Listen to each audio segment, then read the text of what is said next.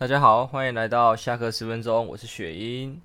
那今天的话，诶，还要报时吗？不报时啊，好像报时没什么意义。以前报时是因为我在讲一些关于可能新闻上的主题啊，呃，会有时间上的问题啊，对，大家还不会觉得听得很乱？为什么我现在讲这个东西？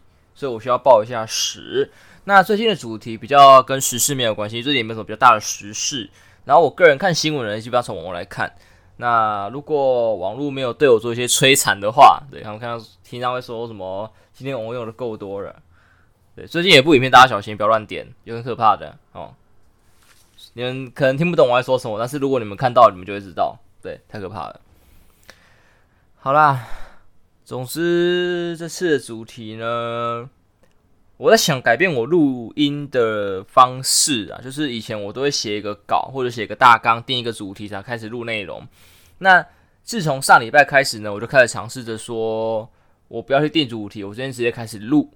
我想要随心所欲一点，因为我觉得有时候你跟你朋友闲聊啊，也是想到什么说什么，不会有一个主题，对吧？有一个主题的话，你们就是讨论，就不是闲聊了。那我想用这个样子试试看。因为我发现我的节目开始有点偏掉了，就是我太着重于主题啊、时事什么的，那就会该怎么讲，就不会说像是我一开始想要做的跟朋友闲聊的这个模式。对，好，那就可以来到我们闲聊的部分啦。嗯，基本上闲聊还是说自己为主啦，对吧？像其实最近的话，我觉得很有趣的就是剧本杀吧，因为很久以前我前几年就玩剧本杀，这个有个前情提要。我很久以前就有听过剧本杀这件，诶、这个游戏，但是一直没有去做尝试。我觉得好麻烦，要砸钱啊，干嘛之类的。因为我对这个东西一无所知。直到最近呢，我突然有一个想法，就是不知道怎么，就突然好想试试看。我就开始查各种资料啊，有的没有的，就查台中有一家店在逢甲，那剧本杀蛮便宜的，它只要一百五十块。就是一个剧本，有主持人带你一百五十块，再加上那个玩桌游。如果你当他玩桌游，是一百五加桌游。当然了，他好像有些比较特别的剧本，价格会稍微高一点，但是也不会太贵。我觉得大家有兴趣可以尝试。他今天做店，我没有工商啊，就可以大家想尝试可以试试看，叫做有间游戏吗？好像叫有间游戏，如果没记错，他桌游的桌游店的名字是这样子。然后我就体验了剧本杀。啊、我不说我玩的那个剧本是什么，因为我怕可能爆到雷之类的。但是我的体验是说，诶、呃，可能是比较廉价的剧本嘛，所以它剧本没有那么完善。对，在于凶手的推理部分啊，嗯，该怎么讲？它该有的推理都还是有，但是它有一个比较不好的缺点，就是说它最后凶手的线索跟关联性太低。对，就是你可以。大家线索都出来了，干嘛的？你会去推其他几个人是凶手，但是你理不出真正的凶手。你可以接受他的杀人动机，但是你我没办法接受他的犯案行为。对，他所有的犯案手法，基本上在游戏里面的线索是没办法去做连接的，或是连接度很低。对，我觉得这边有点硬要啊，可能是这个剧本比较烂的关系，我不确定，有可能是我们不会玩，因为那是我第一次玩的剧本杀。但这没有对我让我对剧本杀感到失望，因为在后来主持人有讲到一些关于一些剧本杀的玩法，或者是说一些提示啊，应该说该怎么讲，前辈的提点，还有讲一些其他剧本的模式，我对几个剧本还感蛮感兴趣的。像他说有剧本就是专门演戏的多人凶手，我这种就很有兴趣了，因为其实像这个本啊，一开始也没说几个凶手，我就是朝多人凶手的方式去猜。对，我觉得这就很有趣，因为可可以可能是可以联合犯案的，这样的话这整个架构就很猛了。因为因为一般我们在看剧看柯南好了，大部分凶手应该都只有一个吧，应该啦。我很少看柯南，应该是只有一个。对，但是有多人凶手我觉得很有趣。还有一个他讲的是律师辩护的故事，那他说里面会有很多小故事、一些情节，然后你去辩论干嘛的，你会带入，他的代入感很重，然后甚至有些玩家会玩到哭。等于人已经融入那个角色，像这个本我觉得很有兴趣，有机会我想要约这个约朋友来玩这个本试试看。那关于剧本杀就到这一边，哇，好短哦！我剧本杀故事这么短吗？笑死！啊，其实最近我会想要用这个该怎么讲没有主题的模式呢，也是因为最近在思考一些问题啦。因为最近可能我朋友遇到一些问题，然后其实这些问题在我身上也有，只是一直来我可能放弃思考嘛，或者是我努力思考，但是没有思考一个点，对，可能还在我心里烦恼着，所以导致说我可能创作就没那么好。当然，我也想到一句我国中国文老师跟我说过的话。国中那时候我非常喜欢写诗，对，但是我诗写的不是很好。老师那时候也有评论过我了，他看得出来说我算灵感型的创作者，对，然后他说灵感型创作者就有个缺陷，就是在你没有灵感的时候啊，你就没办法创作出一个好的东西。当然，灵感也不是说唾手可得的东西嘛。我知我知道这一点啊，所以但是我也没办法。我曾经一直很努力的要改善这个问题，但是灵感对我来说太重要了，导致说我从高中、大学在做一些创作嘛，嗯，那时候创作改变像说写报告或是写一些心得之类的，我可能都会拖到快交稿了才会去写，就是突然某一个晚上，不一定快交稿的时候，其实很快，就是看灵感什么时候来。啊，就可能一个晚上啊，睡不着，干嘛的？哎、欸，干，脑中突然有想法，灵光一闪，我的报告就出来了，就这么简单。对，就是我太依赖灵感了。那现在也是，当然，我我能努力的方向是什么？就是可能就去找寻灵感吧，去找去体验一些事物，跟人家聊聊天，或者出去晃晃，或者多看一些电影、书籍等等的，去寻找灵感。那我就在昨天呢，我挑了两部电影来看。呃，一一个叫《孤味》，一个叫那个刻在你心底的名字。对，其实我感兴趣的还有其他的，但是主要是看先看这两部啦。会看《孤味》是因为我记得听到他得奖，然后感觉我还没看过预告片，跟我没听过任何的消息，我感觉是他可能是一个探讨人性啊，还是亲情啊，还是干嘛的？可能因为听到“孤味”两个字，我就会觉得一个直觉告诉我，我觉得会不会是在聊一些关于什么亲情的故事之类的。呃，或者是个人的感受，孤独嘛，可能在聊孤独这样子。那整部电影我看完之后，我现在讲会爆雷啊，我不确定，应该不会吧？它也上映这么久了，可以大家可以去 Netflix 看。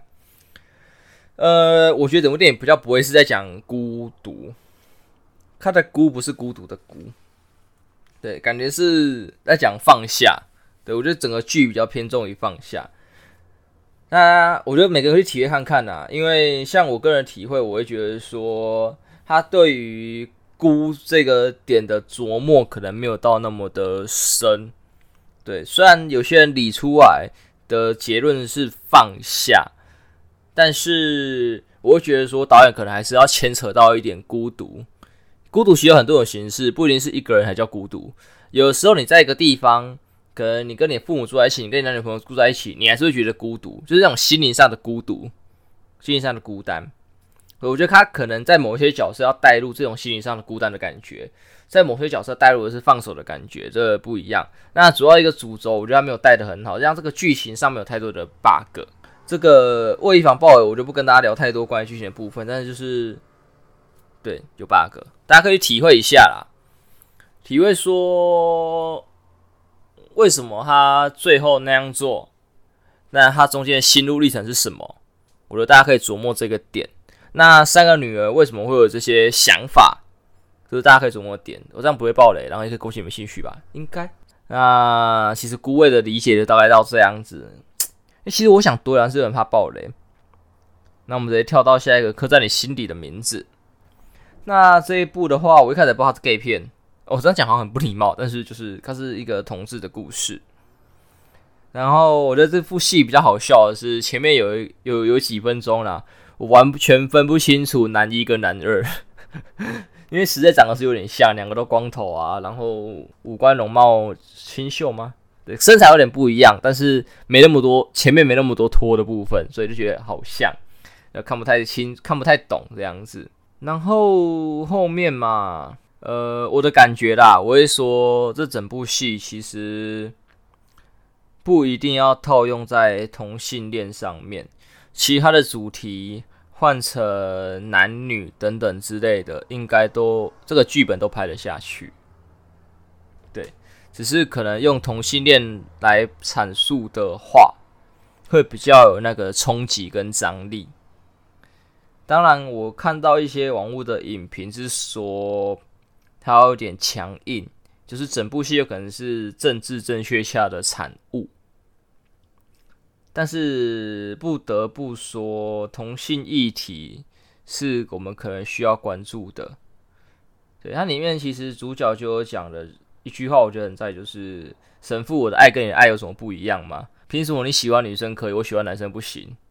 你的爱有少，你的爱有多一点，我的爱有少一点吗？没有啊。”对，这这也会是我之前在做我通识课有讲到两性关系的我的中心观点。我会觉得人与人的相处啦，因为那时候主要是讲那个性倾向的问题，那这个可以以后再说。我会觉得人跟人的相处的喜欢是喜欢在灵魂，对啊，所以我可以同意说什么性爱分离，什么柏拉图式爱情，我觉得都是可以的。我喜欢是你的灵魂，所以我不一定喜欢，我不一定要跟你的肉体有什么特别的接触，对，这是比较比较崇高的一种爱情。当然，如果你对爱情的理想有包含了肉体等等之类的话，当然去找一个跟你一样理想的人就好了。所以这是不强求的。但是如果你今天爱这个人爱到无法自拔，那你就必须要去磨合你们彼此的价值观。因为我觉得两个人相处到最后，用爱啦，爱不能够足以让大家维持住婚姻。因为婚姻到最后不只是两个人事情，走入婚姻是两个家庭的事情，甚至你以后生了小孩，就会有第三个家庭、第四个家庭。那如果彼此的观念不合的话，大家一定都会非常的不舒服，过得非常的不快乐。那我相信爱情是美好的，所以我不希望爱情走到这个不快乐的地步。对，所以相较选一个爱你的、你爱的，不如选一个你们相处起来舒服的、价值观合理、合合得来的人啊。这是我对大家的想法，像我就想到一句话说，不知道谁说的，还是我自己发明，不知道。就是其实最相爱的，不一定是陪你走到最后的那一个人。我大家可以体会一下这一句话。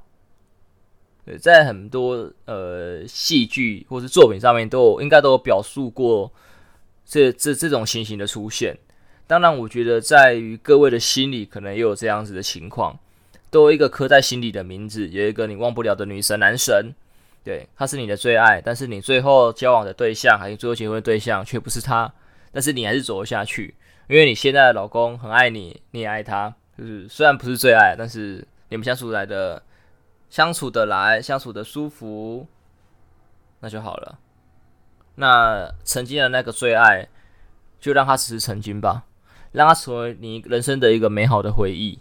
好了。其实说到这里，昨天在找灵感的时候啊，我本来其实我最近对《天桥上的魔术师》很感兴趣，不管是网上看到的片段呢、还是我听了台通最新跟杨雅哲导演讲的那一集之后，就是让我对《天桥上的魔术师》更感兴趣。但是我一直以来的观影的该怎么讲习惯啊，我不喜欢一个礼拜一个礼拜等。像我之前看动画也是这个样子，看日剧也是。我喜欢他们完结的时候，我一次看到爽。虽然我一天可能最多只能看三集四集，但是你像嘛，我如果要看周更的话，我今天有空我看三集，我明天没空看一集，后天再看两集啊。结果他只是演到第八集，干我第四天我只能看一集，啊，后面我就得等一个礼拜，我我就不爽，我不喜欢等啊。应该说，我喜欢苦尽甘来，不是先苦后甘。对，用先苦后甘。我喜欢一次等到底，等到爆，然后后面一次爽到爆这样子，所以我就没有看。但是我听导演讲到一个我很在意的点，就是呃，开始讲说他们的主题曲吧，好像叫做《小心翻阅》，苏正熙写的。他说他们在写这个本的，写写这个歌词的时候，也是来来往往的好多次，没有达到杨雅哲导演心中的理想。直到杨雅哲导演。跟孙盛希讲了一个故事之后，孙盛希就写出了那首歌《小心翻阅》。那这个故事我可能阐述的不是很好，但是我今天要跟大家阐述一下。那它是一个纪录片啊，我也蛮想找这个纪录片来看的。对，就是我目前只有看到网上有在卖 DVD，三百多块，我觉得有点贵。但是如果它是一部好作品的话，理论上是不会贵。但是我只看一次，对，可能以后找看有没有地方可以租吧，我会考虑租来看一下。它叫做。二十五岁，国小二年级，对，里面好像也是蒋勋那个导演就是那个导演觉得他自己的心智年龄啊，停在他国小二年级的时候，然后他就就反正片中那两句，杨导演是说，他就是去到处访问这些认识的人啊，还有他们的老师等等的，都是认为他是一个聪明体贴，然后很厉害的人这样子。但是他自己觉得他不是这样子的人，他自己知道他是有一个黑暗的一面。对，在他国小的时候，一直一直的在霸凌他旁边的那位同学这样子。但是大家好像都当没有这个事情一样，没有这段记忆一样。对，但是那件事情困扰在他的心中很久。虽然这部片的后面是说当事人知道这个导演在在找。在询问大家意见，在做这件事情的时候啦，就是有联络他，还有跟他说，跟他讲一些事情，让他放下来这样子，等等的。那这边的话，就会让讲到孙胜希那首《小心发现》那首歌里面有一句歌叫做“那句话是否在心里筑起一道墙？”对，我觉得我最近自己也有这样的困惑。会不会曾经有什么东西卡在我的心里，让我觉得有一道坎过不去？但是其实这个东西对当事人来说，或是对大家来说都没有什么，对吧？像很很简单讲，我如果一直有在听的人，应该就知道我自己本身有嗜睡症跟听力障碍的问题。那我因为这个问题导致我其实不太敢去做求职嘛。那会不会其实这个问题根本没有什么，大家根本不是那么 care 你有这两个疾病，对吧？我要的是你的其他能力，我不 care 你身上的疾病，只是我自己一个人跟自己过不去而已。那这个过不去会不会是我的求学历程中有哪个老师还是我的父母曾经看不起我之类的，或是阻挠了我？呃，印象最深刻的啦，我到现在还放不下，就是说，像我国小呃、国中的时候。我很喜欢，因为我知道那时候成绩可能不太行了，那我就会另寻出路。因为那时候也是我这一届是非常多元入学的开头的一个届，对，那我就想说用别的方法去做升学的那个途径。对，那时候还想升学是因为可能因为父母的关系吧，对，毕竟他们砸钱让我念书，我觉得我应该取得一个相对好的成绩来回报他们。那那时候。我想，如果全心投入机器人，那我也颇有成就。虽然可能不是到非常厉害、非常顶尖、pro 级的，但是就是有点成就、有点兴趣的。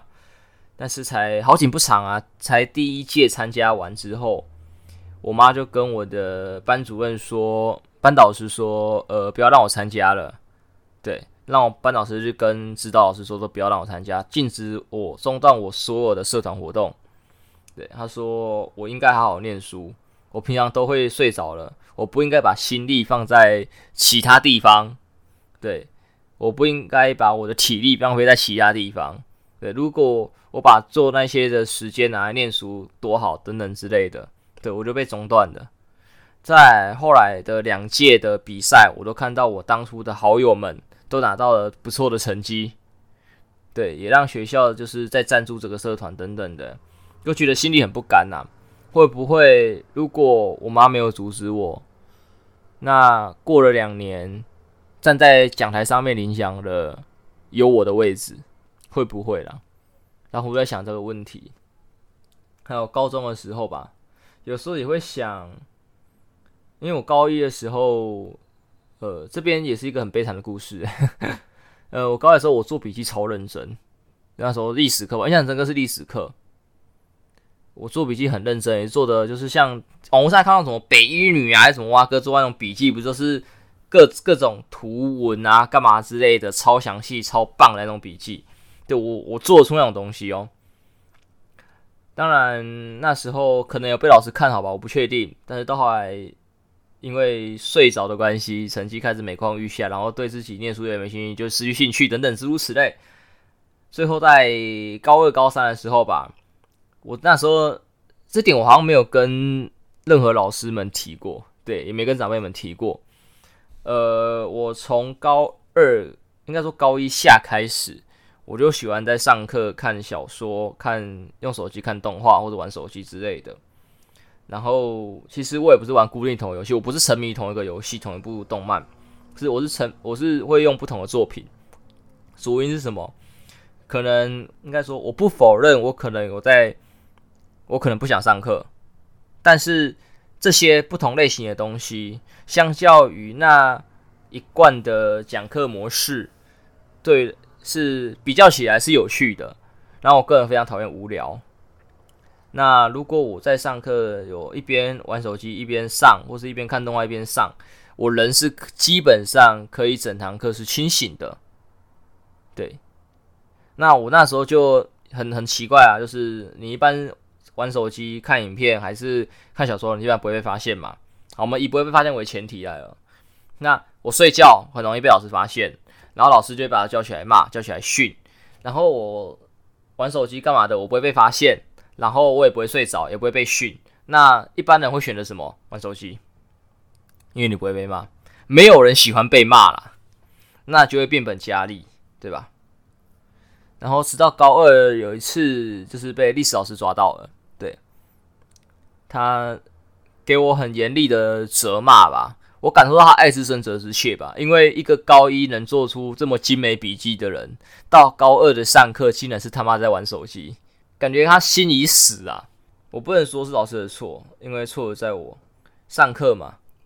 理论上我应该是好好上的，但是那时候的心理就是我醒着我不会被骂，所以我会想尽办法让自己醒着，即使我没有认真在听课，我都要醒着。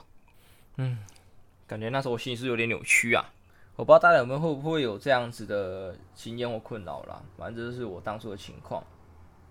对，所以是是。歌词的嘛，回应刚才歌词那个那句话，是我在我心，是我在你心里筑起一道墙，是吧？但是我们也不要那么悲观啊，因为歌词的下一句是那句话是否也治愈了伤？那其实往好好的方面来说，是不是也很多时候你在跟朋友聊天的过程中呢，或是你看的某一部电影、某本小说，也有一句话正在治愈的困扰中，或遇到困难的你。对吧？我个人也是相信这一句话的，所以其实很多时候我遇到困扰的时候，我反而非常非常的喜欢找不同的朋友，不一定是之前就是找非同温层的，你懂吗？对，因为如果同温层能治愈你啊，你早就被治愈了。但是你要跳脱你的同温层，可能去看一下比较不同的作品，对，以往你不会去看的、不会去了解的作品，或是说小说。都不解一样的东西，就是或是人，对，你可能认识很多朋友，但是你一定有一些朋友比较常见面跟比较不常见面的嘛。那你可以找一些不常见面的出来聊聊天，甚至说你勇敢一点，你可以在网络上跟陌生人聊，都是一个办法。说不定这些非你同温层的人，会有那么一句话点醒了你，治愈了你。对，这是我所相信的。怎么怎么觉得这一集非常的感伤呢？是吧？当然，如果你，嗯，如果你觉得我刚才说的那些方式你可能都不适合，或是不想去做，那最终最终还有个最后的手段吧。如果你真的想要把你悬在心上这件事情给解决掉，那你不要这心不要那么烦恼，比较可以心无旁骛。那我们最后的选择可能就选择宗教了吧。虽然我可能算是一个无神论者。但是真的逼不得已的时候，我还是会推荐大家可能可以依赖一下宗教的力量。可能圣经上的某一句话可以提醒了你，可能你去庙里拜拜的时候，那个环境、那个氛围，或者是说你今天所抽的某签诗上的某一句话，可以帮助你什么，都是一个方法。不要过度迷信啊！但是不得不说，有时候宗教的力量会带来一些意想不到的效果。人生嘛，就是众多机缘巧合嘛。今天你遇到这个困扰，你为什么会突然看到一部戏就解惑了呢？是巧合吗？还是一些冥冥之中的安排？什么宇宙的力量？好了，今天的节目应该到这边也差不多了。因为其实大家听起来可能觉得偏短吧。理论上，我原本在这个 podcast 的设计就是大概这个长度而已。因为我想要留一点时间，对于 Podcast 留言的人有一些问与答的回应。我说了嘛，我喜欢找不同的人聊天，可能为我解惑，或是为他解惑。我想听听大家不同的故事，这样子，我觉得听大家的人生故事是很有趣的。一来，我不确定我能帮你什么，但是说不定我有那个帮你的力量。二来是听了别人的故事可以丰富我的人生。毕竟每个人时间都是一样的，那你要丰富人生，就是呃多看一些作品吧。我觉得看作品跟听别人故事都是一样的意思，就是嗯该怎么讲？你用简短的时间去稍微理解了一些特别的事情，对，都是可以丰富你人生的事情啊。当然，很显然现在还没有人留言，那没有关系，没有关系，总有一天会有的。好了，那节目的尾声，我还是。算学台通吗？我也不知道，推一下东西好了。我最近的话就很喜欢珂拉琪的歌。以前我不太听珂拉琪的歌，是因为他的作品的封面，YouTube 上的歌的封面有一点害人。但是不知道为什么，最近开始听他的歌之后，就会觉得他的封面越看越香。然后我也去找了作者，好像叫夏子吧的 IG，发现他的其他作品，但是画的还不错看，大家可以支持一下他画的插图。啊，歌一下唱的啦，就还不错，还不错。他的歌有一个特殊的味道，对。虽然他人好像还没有很红吧，但是未来他应该是，呃，可以期待的一个新秀啦。我觉得算新秀吗？应该算，可以觉得。我还是想要古来讲那句话吧，应该是古来说的：真正有料的人不会被埋没。有时候一直缺一个机会嘛。我觉得这句话也可以送给现在在说在努力的。创作者们，你可能前期比较辛苦，没有被看见，但是你终有一天会被看见的。不管是用任何手段，如果你要加速你被看见的话，你可以用一些手法，像广告，就是买广告，就是一个很简单有力的、简单暴力的手段呐，对啊，如果你东西真的是有料的话，好啦，那我也不要硬生那么多废话来拖时间的，反正最后我自己也把它剪掉。那今天到这边结束了，拜拜。